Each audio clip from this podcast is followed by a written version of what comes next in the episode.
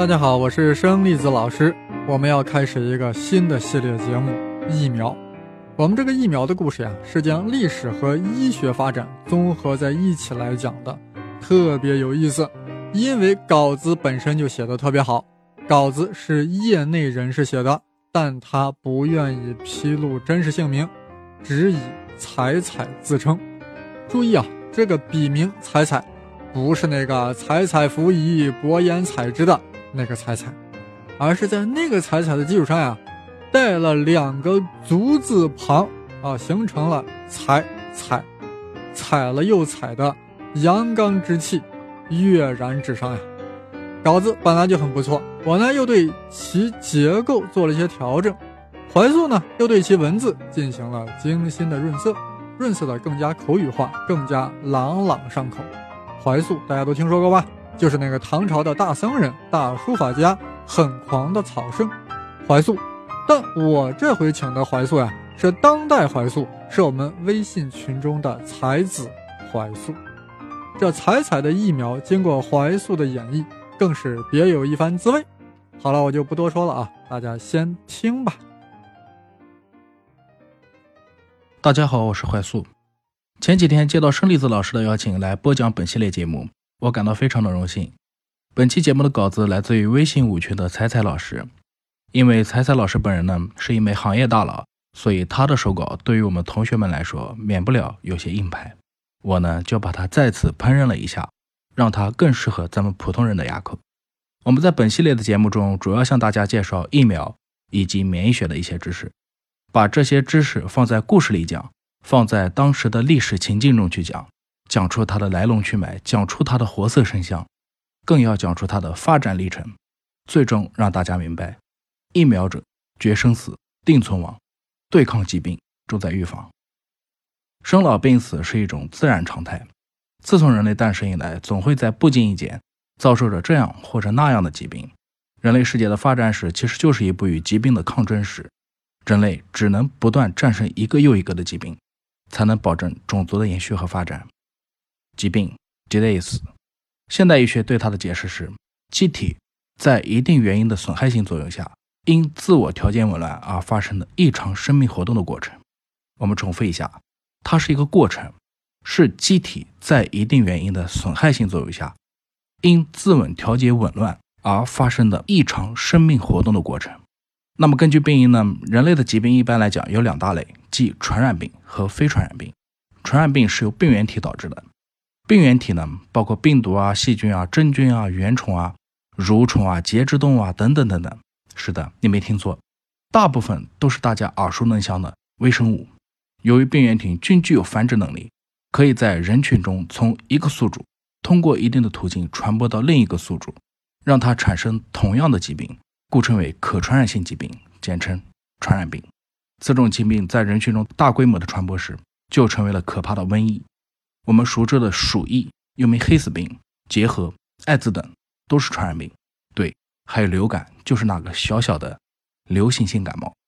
当然，现代医学告诉了我们，传染病。是由微生物引起的，但是这事儿放在古代可是没有任何人知道的。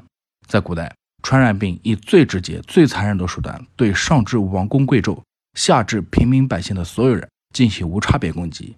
当传染病汹涌而来时，渺小的人类对于疾病的蔓延完全无法控制，它唤醒了人类内心深处对死亡最极度的恐惧。当时的人们只能将传染病视为鬼神的力量，视为宿命的安排，无奈地说一声。我不入地狱，谁入地狱？然后 pass away，能够被载入史册的大瘟疫无一例外，全都对人类的发展进程造成了深重影响。其中影响力最大的是鼠疫和天花，请记住他们的名字，因为在他们的面前，原子弹简直就算个 nothing。历史上首次鼠疫大流行发生于公元六世纪，起源于中东，流行于靠近东地中海的沿岸区域。公元五四二年，经埃及南部的塞德港。沿陆海商路传至北非、欧洲，几乎殃及了当时所有著名的国家。这次流行疫情持续了五六十年，爆发期每天死亡超过万人，死亡人口总数接近一个亿。一亿人是什么概念呢？根据相关资料记载，当时的世界总人口也就两个多亿，主要集中在中国、东罗马和波斯。所以，东罗马帝国也就是拜占庭帝国是很倒霉的。鼠疫过后元气大损，直接走向了衰亡。第二次鼠疫大流行发生于公元十四世纪，它的起源众口不一，已经无法准确考证，但它猛到炸裂的威力绝对是更加惊悚的。这次的瘟疫此起彼伏，持续了接近三百年，也就是大家熟知的黑死病。黑死病遍及欧亚大陆和北非海岸，尤其以欧洲为甚。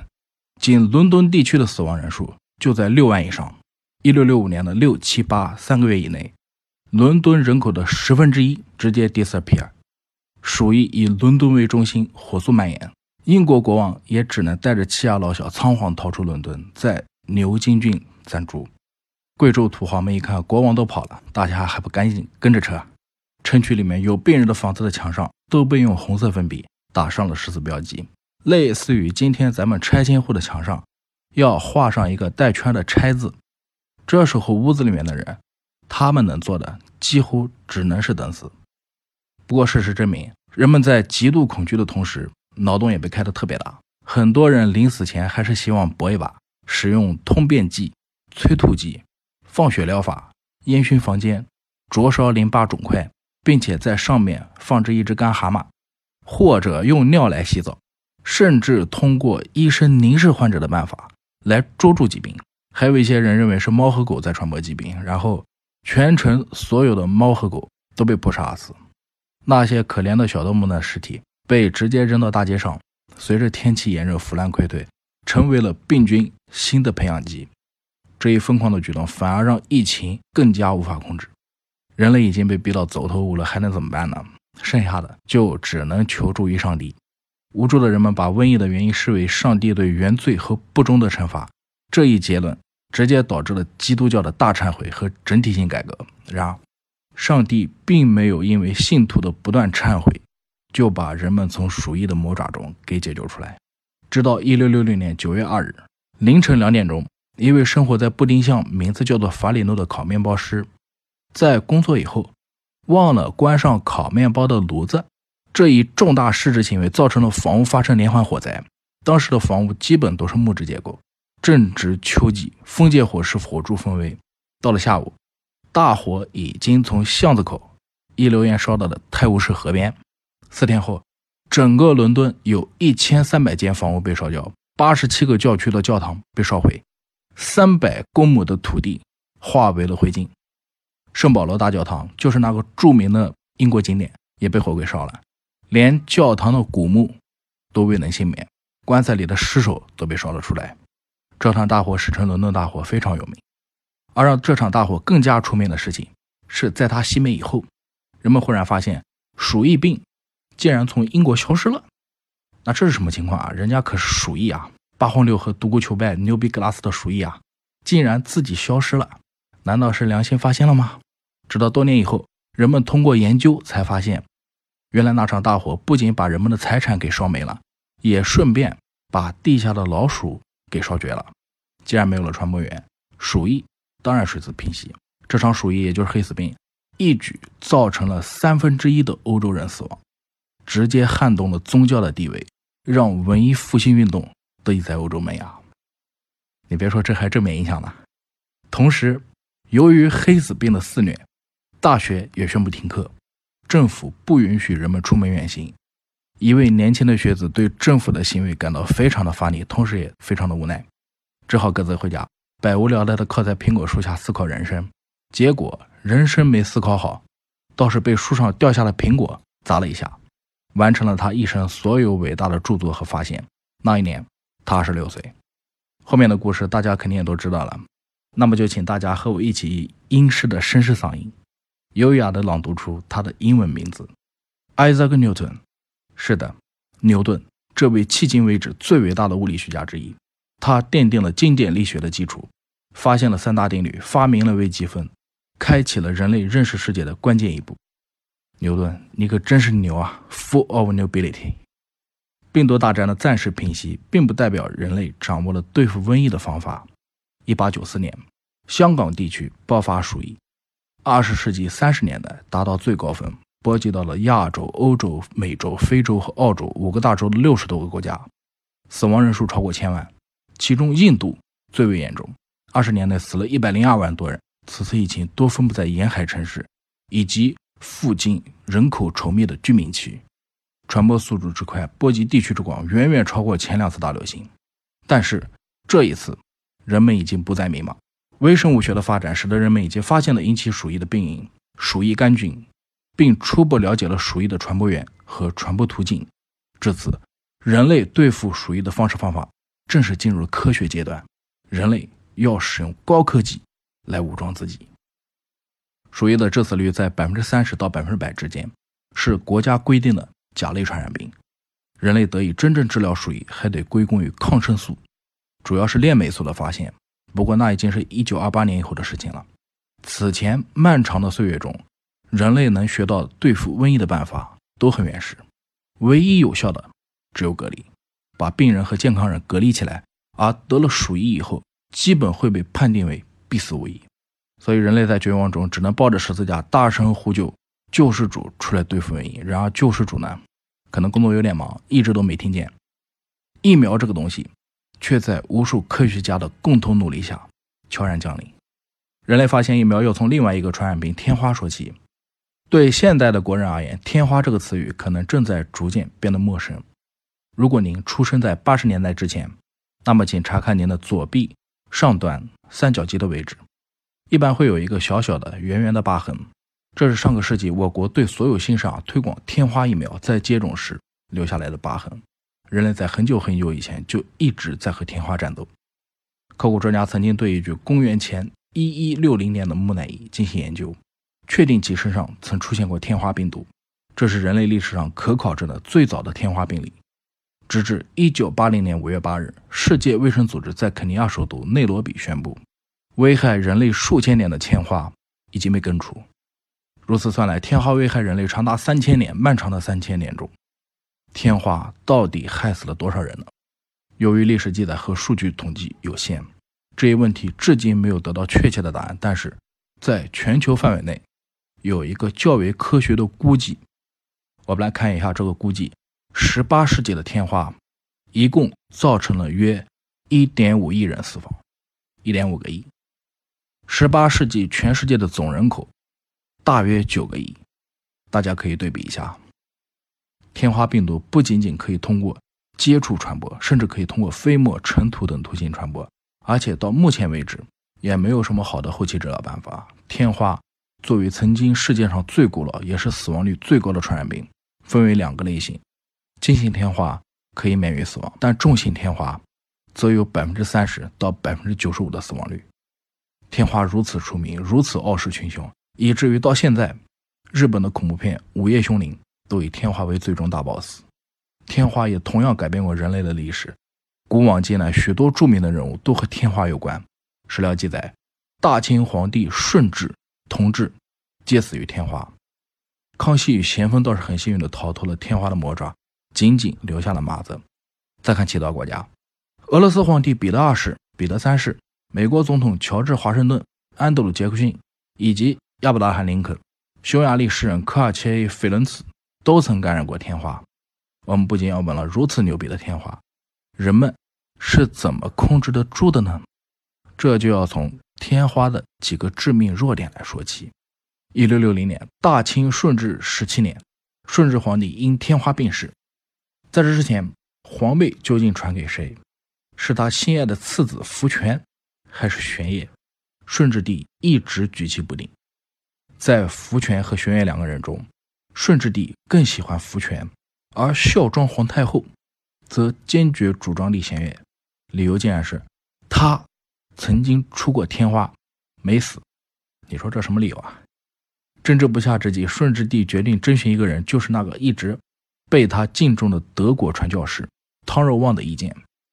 结果汤若望同样支持立玄烨为皇储，理由也一样，就是他曾经出过天花。而且没死，只要不死，那就等于拥有了终身免疫力，免死金牌 get。